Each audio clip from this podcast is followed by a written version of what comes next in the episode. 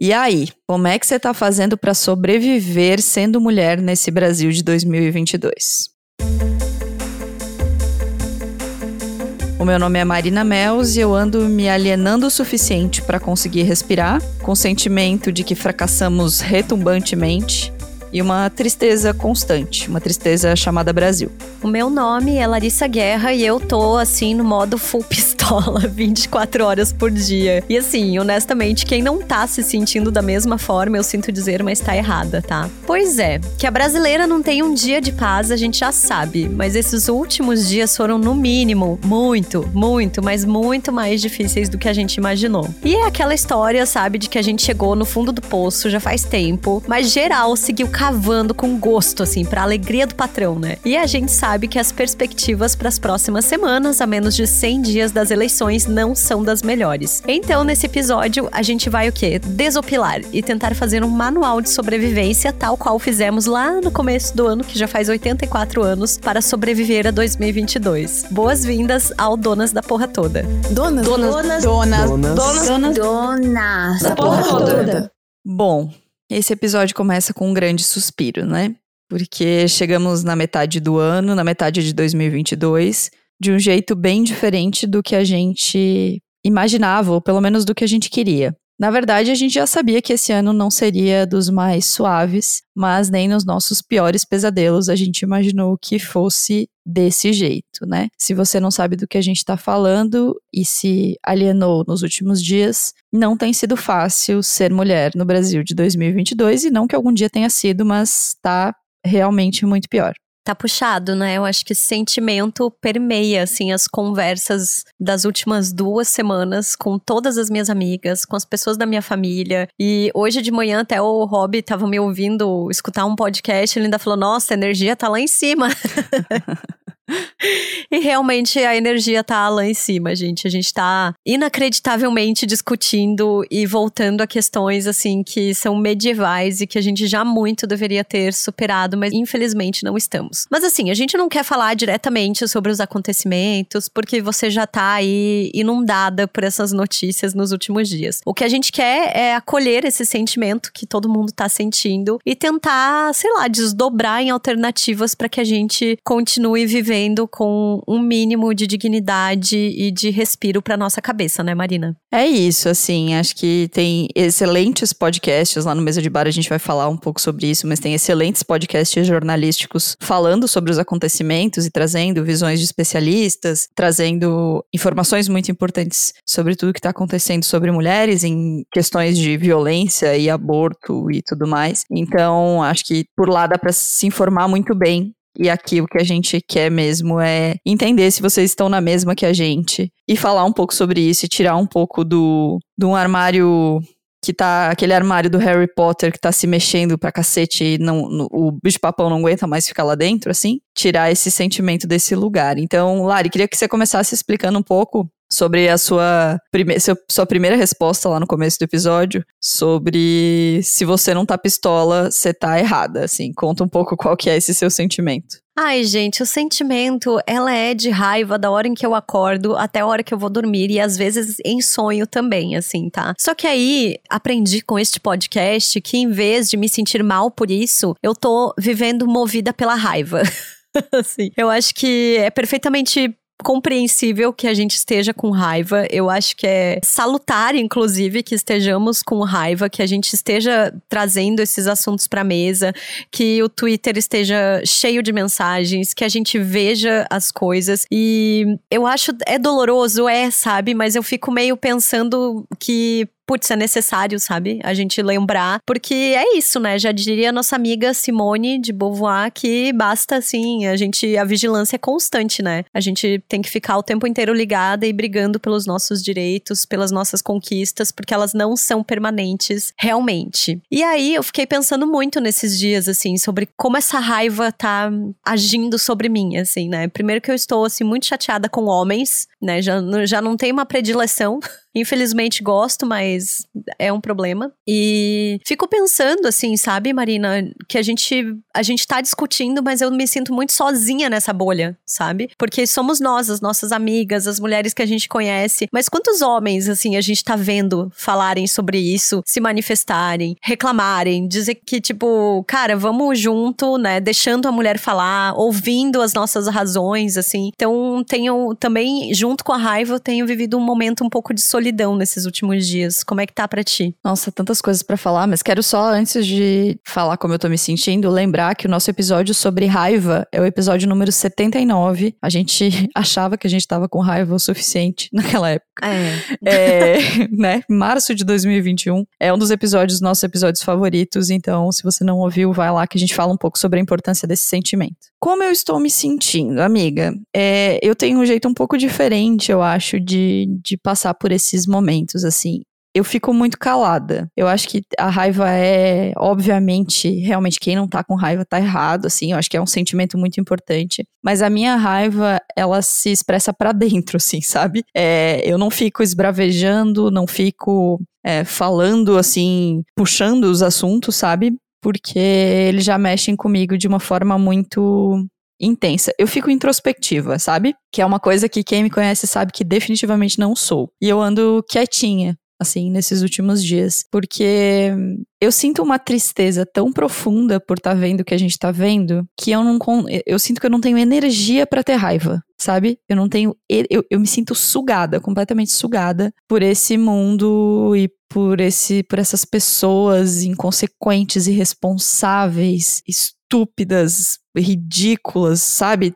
Tem de tudo, assim. Eu acho que no, no, no, gradiente de cor das pessoas escrotas, o Brasil tá, assim, muito bem, sabe? O pantone da mediocridade tá completo. Porque é realmente muito desesperador, assim. Então eu sinto muita raiva, obviamente, mas eu acho que a gente também tem que. A gente fala nisso naquele episódio, entender que para cada um vai bater de um jeito, sabe? Não é porque a pessoa não tá indignada ou não tá postando nas redes sociais ou não tá se, né, se, se propondo a conversar sobre isso que ela não tá mal. Eu acho que se você é mulher no Brasil, você está mal, porque é isso que, que tá rolando, assim. E sobre esse lance dos homens, eu concordo contigo, assim, eu sou completamente contra, é, sabe que é um, um, ponto que a gente discute bastante, isso da gente colocar todos os homens no mesmo no mesmo lugar, assim, acho que homens, eu sou muito a favor de que homens precisam ser aliados, de que a gente tem que trazer eles para conversa, porque tem lugares que a gente não chega e os homens aliados chegam. Então, eu acho fundamental que a gente tenha homens que corrijam os seus amigos quando eles fazem comentários.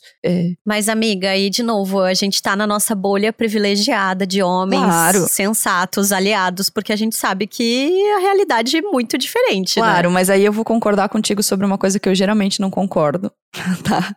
Eu vou concordar contigo que é: cadê os homens aliados nesse momento? Sabe? Então, eu geralmente, vocês sabem, sou super a favor de trazer os homens para perto. Acho que eles têm que fazer parte desse movimento. Acho que eles têm que é, se sentirem integrantes da mudança que a gente quer propor para o mundo, como coadjuvantes, não como protagonistas, claro. Mas eu não vi pessoas, homens, comentando sobre as questões ligadas ao aborto, por exemplo. Eu não vi nenhum homem postando que ele é a favor do aborto nos últimos dias, sabe? Então eu acho que isso é um ponto de atenção pra gente, sabe? Pra gente entender que talvez trazê-los para perto ainda não significa que eles estão botando a sua cara tapa para nos, nos apoiar, sabe? E isso é uma questão. Isso é uma questão que eu acho que a gente tem que conversar e tem que, inclusive, expor para eles, sabe? É uma conversa que a gente tem que ter, inclusive, com os nossos aliados, sabe? Tipo, beleza, você tá do nosso lado, você tá nos defendendo, a gente entende que você nos dá espaço, a gente entende que você deu vários passos, né, em relação a um comportamento um pouco mais adequado, pelo menos. Mas e aí, né? Então, isso é realmente uma coisa que me tocou muito, assim. É, aí, amiga, eu chego em outro ponto, assim, sabe? Estamos aí a menos de 100 dias das eleições, né? Quero te lembrar que as eleições não é só para votar em presidente e governador, tá? Nós vamos votar em cargos legislativos também. Senado, Câmara dos Deputados, Assembleia Legislativa. E não adianta nada você se preocupar minha querida ouvinte, minha amiga, com um candidato a presidente, só com ele, porque esse a gente já sabe que nós vamos votar, né? Mas, assim, votem em mulheres progressistas, feministas, que estão preocupadas com temas ligados à pauta feminista para os cargos legislativos, assim. Os partidos fazem de tudo para fuder com a candidatura de mulher, sabe? A gente sabe que é uma droga, que o sistema é muito desleal, que o sistema é muito difícil para uma mulher conseguir se eleger. Então, eu tô muito preocupada com isso, assim, sabe? Não adianta nada a gente trocar o presidente em outubro e o Congresso continuar com a mesmíssima cara de um Congresso super machista, hétero, conservador, branco, de caras de meia idade, assim, sabe? Então, por favor, logo vai começar a propaganda eleitoral. Fique atenta às mulheres candidatas e divulgue também para suas amigas, conversem sobre isso, sabe? A gente precisa participar da política e eu acho que de uma vez por todas a gente precisa entender que política faz parte de tudo na nossa vida, assim, não, para mim tá completamente fora de discussão, sabe? Ignorar que a gente tem uma eleição em outubro. E acho que a eleição aí vale um outro, acho que um outro cuidado que a gente tem que ter, que nós que somos da comunicação talvez tenhamos um pouco mais óbvio, mas para as pessoas é importante saberem que quando a gente, mesmo num cenário muito crítico como o que a gente está vivendo, a gente vai meter o pau nas pessoas que estão fazendo merda, a gente está dando palco para elas. E muitas pessoas envolvidas nos acontecimentos trágicos dos últimos dias serão candidatas. Então, quando você for xingar, quando você for expressar a sua opinião, e é justo que você o faça, evite colocar o nome das pessoas, evite colocar print das pessoas, porque pro público. Link. Exato, porque para o público conservador e para o algoritmo, você está fortalecendo aquela pessoa, mesmo que você esteja xingando. Então, é muito importante que a gente, obviamente, responsabilize quem deve ser responsabilizado, né? Mas também tome um certo cuidado para evitar que esse tipo de escândalo fortaleça candidatos que não estão alinhados com o que a gente acredita. Então, cuide com o que você está postando, mesmo postando, não digo publicamente, mas distribuindo nas redes sociais, nos WhatsApps, nos Telegrams da vida. Não dê palco para esse tipo de gente. Essas pessoas precisam ser responsabilizadas e quem vai fazer isso é a justiça. Mas a gente precisa tomar muito cuidado porque quem rasgou a placa de Marielle foi eleito. E a gente não pode deixar que essas pessoas continuem se fortalecendo com base em fazer merda, porque aí elas vão fazer cada vez mais merda para continuar se fortalecendo. Então, tomem muito esse cuidado, além, é claro, de escolher muito bem as suas, suas candidatas. Eu queria trazer uma outra questão dessa semana, que eu acho que é importante, que é sobre posicionamento. Assim, eu vou indicar lá no final, antecipando, o episódio dessa semana do Angu de Grilo, em que a Bela fala muito sobre posicionamento, assim, a gente parar de colocar poréns em alguns posicionamentos, né? Então, somos favoráveis ao aborto, ponto. Não é se, não é caso, não é mas eu não faria, não é. Não, a gente precisa ser muito objetivo nos nossos posicionamentos. E aí a gente precisa que isso também vire uma cobrança para as empresas e para os grupos com os quais a gente se relaciona. Por exemplo, em relação a essa questão do aborto que está sendo discutida, rediscutida nos Estados Unidos, que é um baita retrocesso e tudo mais, a Disney e a Meta, que são duas empresas conhecidas no mundo inteiro, já anunciaram que para suas funcionárias que quiserem fazer um aborto e nos estados em que ele vai ser proibido novamente, eles vão pagar as passagens dessas mulheres para que elas possam fazer esse aborto fora daquele lugar. É o melhor cenário?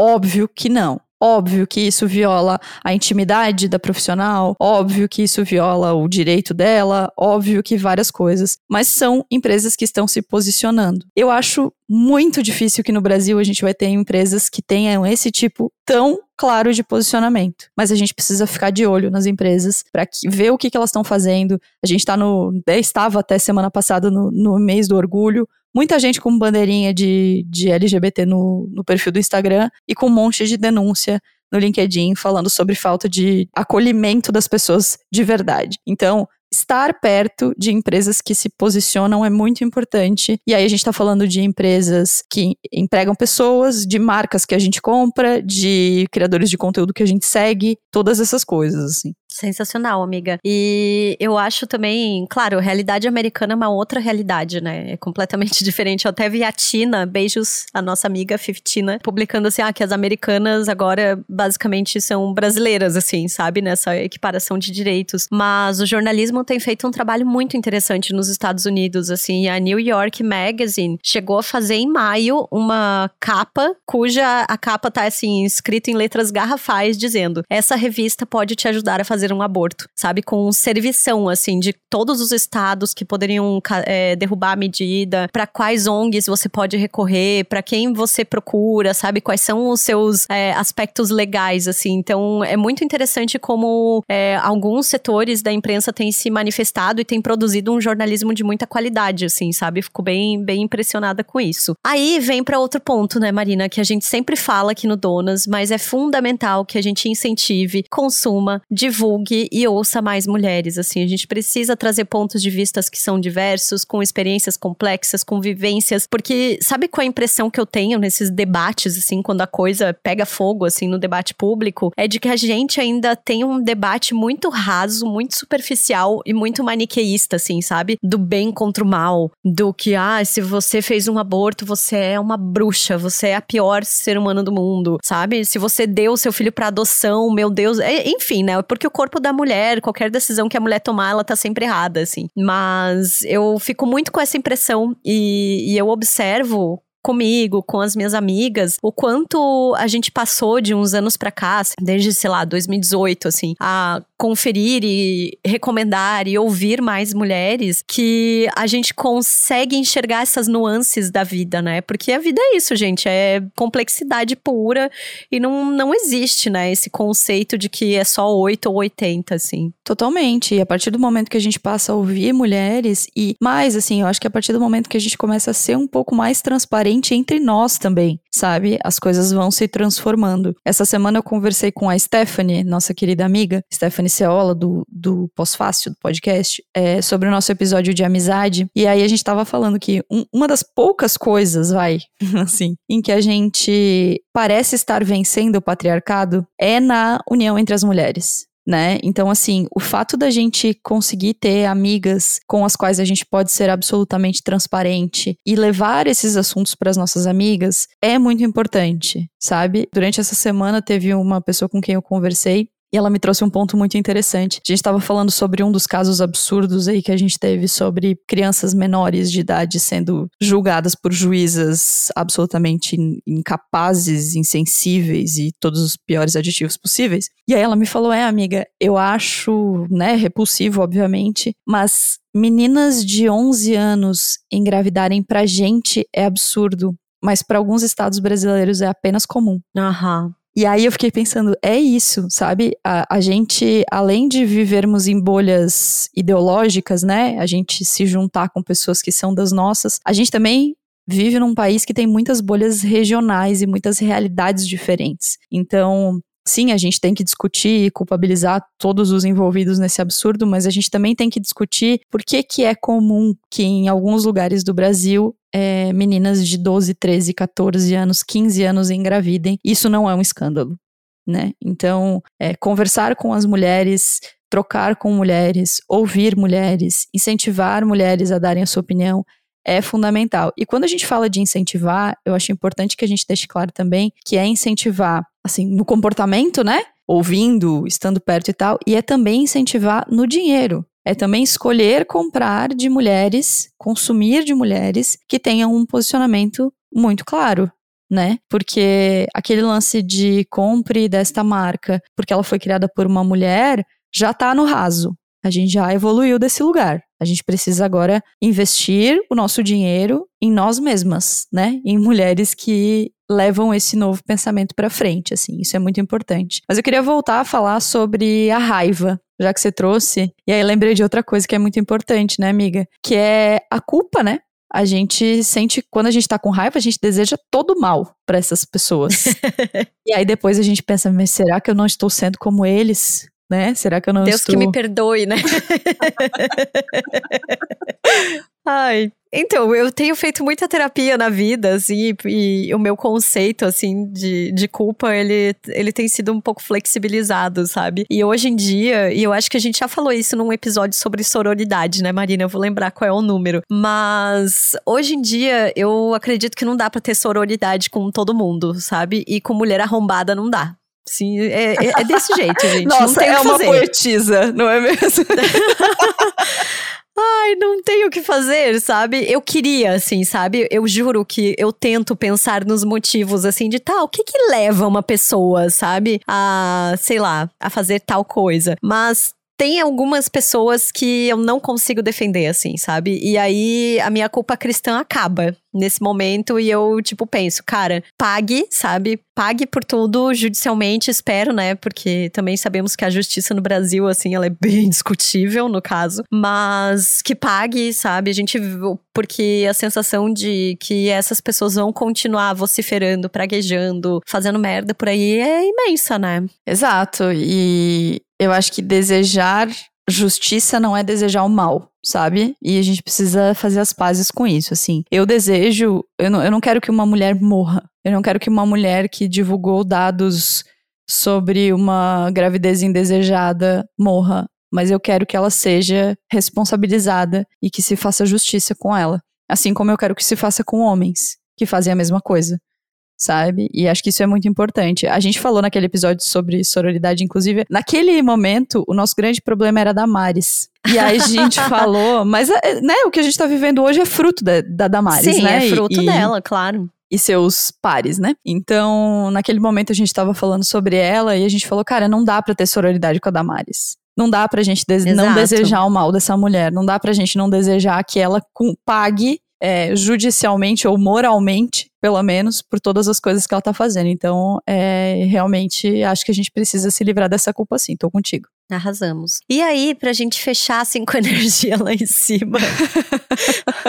Depois de todo esse episódio, a gente quer dizer também que tá tudo bem você se alienar gostoso, tá? A gente precisa também se alienar gostoso. A gente precisa dar risada com as amigas, com o que resta de, de humor pra gente. Inclusive, o humor é uma ótima ferramenta, né? De protesto, de indignação. E eu acho que o brasileiro sabe fazer, a brasileira sabe fazer isso muito bem. E aí, uma das coisas que eu tenho feito, assim, para me alienar gostoso, além de assistir Pantanal nos últimos dias, é ouvir Beyoncé, amiga.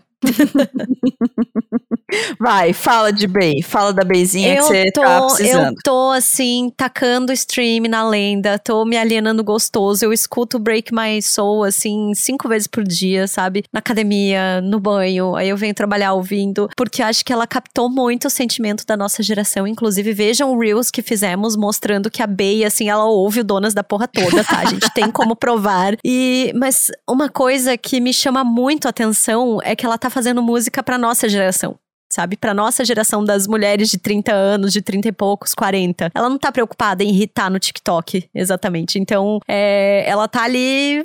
A primeira música que saiu já fala de todo esse sentimento da gente querer chutar o balde, de a gente querer se apaixonar, de a gente querer fazer festa, né? Então, espero que a gente possa fazer festa muito em breve ouvindo Beyoncé. E comemorando em outubro, né, time?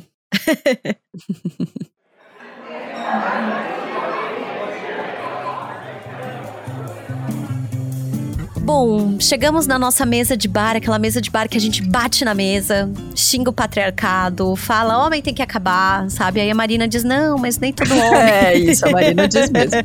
nem todo homem, ok, eu concordo, mas me deixa com, a minha, com a minha raiva. E a gente quer lembrar vocês que a gente tem uma campanha de financiamento coletivo no apoia.se barra Donas da Petona. A gente tá repensando o nosso formato de financiamento. Vem coisa boa por aí, hein, meninas? Aguardem. Vem então, também estamos no TikTok, porque é a prova de que mulheres de 30 anos são jovens ainda. Fale por você. Ai, amiga, hoje eu ouvi um amigo nosso dizendo assim: ah, eu e a Lari era jovem nessa época. Eu fiquei muito ofendida, tá? Eu fiquei assim. Olha o etarismo aí. 15, corre é, aqui. Eta... Não, né? Tipo, mas 30 anos eu ainda acho assim, meu Deus, temos até a vida inteira pela frente ainda. Mas enfim, estamos lá no Donas da Petoda em todas as redes sociais, Twitter, TikTok, tem episódios no YouTube e tudo. Estamos bem cheia das redes, assim. É, quero lembrar também, você falou de financiamento coletivo, que na última semana a gente teve um episódio que nos foi denunciado por Gabi Lenzi, que foi um anúncio muito do indesejado muito do indesejado. Rodando, rodando aqui no, nos intervalos do Donas. Se você tá ouvindo esse episódio, ele não deve mais conter anúncios. A gente colocava esses anúncios de forma automática para tentar ajudar a monetizar o podcast, né? Porque cada vez que esse anúncio era ouvido, ele gerava uma receita muito pequena, mas gerava uma receita pra gente para ajudar a pagar os custos do podcast. Mas diante desse acontecimento, nós optamos por retirar esses anúncios. Então, se você está ouvindo algum anúncio, se você ouviu durante esse episódio algum anúncio, avisa a gente porque tem alguma coisa de errada rolando e desculpa se você ouviu alguma propaganda de alguma coisa que não está em definitivo alinhada com este programa. É muito importante pra gente. E aí reforço a importância de você apoiar os seus criadores de conteúdo para que a gente não precise desse tipo de monetização para conseguir manter o Donas. Exato, e outra forma de você contribuir para o Donas é comprando as nossas canecas na Florir. A gente vai colocar o link no Instagram. Pode também, ainda temos últimas camisetas do Donas em parceria com a Bicult que estão à venda na Enxame Colaborativo. É isso, vamos para as dicas, amiga. Vai lá, pega aí. Ah, então, amiga, eu tenho assim passado uns finais de semana completamente entediada em casa e aí tô vendo muita coisa nesses últimos dias. E assisti bem tardiamente o filme Adoráveis Mulherzinhas, que é dirigido pela Greta Gerwig, acho que falei o nome certo. E na verdade é um romance, né, que se inspira num livro homônimo que fala sobre a história de quatro irmãs, assim, e como os desejos delas são muito diferentes, como o casamento era importante para uma e não era para outra. Enfim, eu não sei se eu estou sensível, mas eu chorei horrores e olha que eu chorar assim é um pouco difícil, né? Chocada. E aí, e aí para continuar a choradeira, eu quero indicar o último episódio da temporada do Greg News, que foi ao ar semana retrasada. Ele fala sobre filhos, sobre Brasil, por que ter filhos no Brasil e por que além da licença paternidade, assim, né, o programa vai dar uma pausa e só vai voltar em novembro e ele tem uma explicação bem sensata para isso, assim. Boa, não assisti o Greg News ainda, farei isso com certeza. Eu quero indicar duas coisas. Uma é o episódio do Angu de Grilo da semana passada. Deixa eu pegar aqui certinho o nome. Chama As Faces da Opressão. É o episódio 141. Eu sou Angular, né? Eu ouço Angu de Grilo toda terça-feira religiosamente. E esse episódio eu achei ele é, engraçado porque ele traz muito de nós duas, assim. É um episódio sobre todos os absurdos da semana. E enquanto a Bela tá muito pistola, a Flávia tá muito com uma tristeza sabe? Ela tá muito calada, assim. E eu fiquei pensando que é mais ou menos como a gente expressa o nosso momento, assim, eu e você. Mas o episódio tá muito bom e eles trazem, elas trazem é, um debate que para mim é, obviamente, toda a questão da violência é a questão central dos últimos dias, mas elas trazem um debate muito interessante sobre o papel do jornalismo nesse lugar, né? Do quanto a gente às vezes é, acredita, é, né, assim, a divulgação de fatos de forma errada a uma pessoa, sendo que as estruturas de comunicação não se fazem de lobos solitários, né? Então existe toda uma estrutura, existe existem pessoas que precisam ser responsabilizadas, assim como quem assinou a matéria. Porque um escândalo desse, uma falta de dignidade dessa, não se comete sozinho. Então elas trazem uma discussão bem importante sobre isso. Acho que também é um assunto que nos toca muito por sermos jornalistas, mas mesmo para quem consome notícias, acho que é uma, uma discussão importante. E o último, vamos de droga, né, gente? Pelo amor de Deus, eu tô me alienando muito também nos últimos dias. É, não tem sido dias fáceis por ser brasileira, não tem sido dias fáceis por várias outras coisas que aconteceram na minha vida, então tenho me alienado. E uma das minhas alienações favoritas dos últimos dias foi reassistir Harry and Sally, que é um filme maravilhoso. Carol Passos estava falando sobre ele no Twitter, depois Sandro Macedo, jornalista, meu querido amigo, também estava falando sobre ele. E aí eu fui rever e assim, realmente é um filme que envelheceu bem sabe?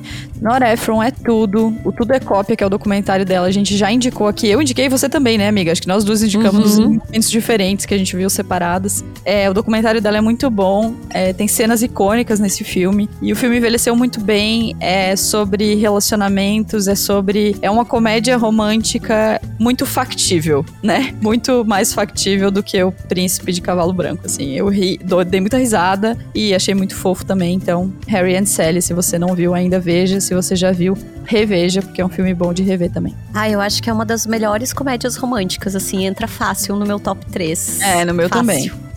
tá em qual plataforma? Tá na HBO. Arrasou, ótimo. Eu queria muito que os livros da Nora fossem reeditados em português. Eu procurei Sim. no Kindle, só tem em inglês, assim, porque eu amava. Na época da livraria, tinha editado pela Rocco. E eu lia muito e sempre indicava para as mulheres, assim, era muito legal. Deixa eu só corrigir a informação que não tá na HBO, não, tá na, no Prime Video. Arrasou. Tá? É sim, os livros da Nora Ephron, editoras, vamos lá, né, time? É bora, porque bora, eram livros, porque eram, né, assim, eu já procurei no Kindle também várias vezes.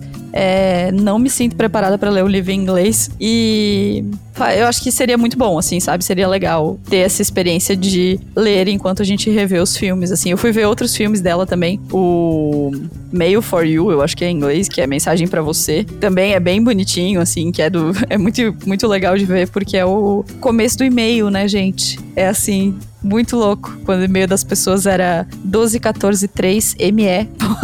Arroba É muito, muito bonitinho, assim. Muito, Só muito... que ao mesmo tempo o filme envelheceu bem, né? Isso é muito curioso, assim. Ele envelheceu bem, mas é. Uhum. Eu assisti junto com o Bruno e ele tem uma coisa. A gente ficou discutindo depois. É, uma mensagem para você, ele tem uma coisa meio de aleatório demais sabe? Você troca um e-mail com umas pessoas e de repente é a pessoa que, sabe? Ele é aleatório demais. E em contrapartida, o Harry e Sally, pra mim, é uma história muito factível, é, sabe? São pessoas é que se encontraram e que vão se reencontrando em vários momentos da vida, hora mais próximos, hora não, e, e, uma relação que vai se construindo, assim. Então eu acho que os dois filmes são muito bons, os filmes da Nora Ephron, em geral, são muito bons, mas o Harry e Sally, ele tem um lugar mais quentinho no meu coração. É isso, gente. Pra gente fechar, só quero deixar um abraço imenso pra nossa amiga, jornalista Dagmar Spouts. A Dag já participou do Donas aqui com a gente num episódio bem recente, falando sobre responsabilidade, sobre impacto de tudo que a gente afirma por aí nas redes sociais. E recentemente ela acabou sendo vítima aí de ataques dessa, desse esgoto que a gente tem que conviver. É, acabaram vazando o número de celular dela, ela tá de férias, recebendo mensagens assim muito cruéis, super violentas.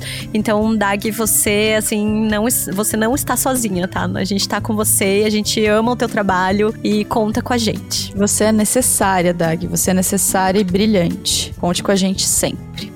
Até semana que vem, gente. Beijos.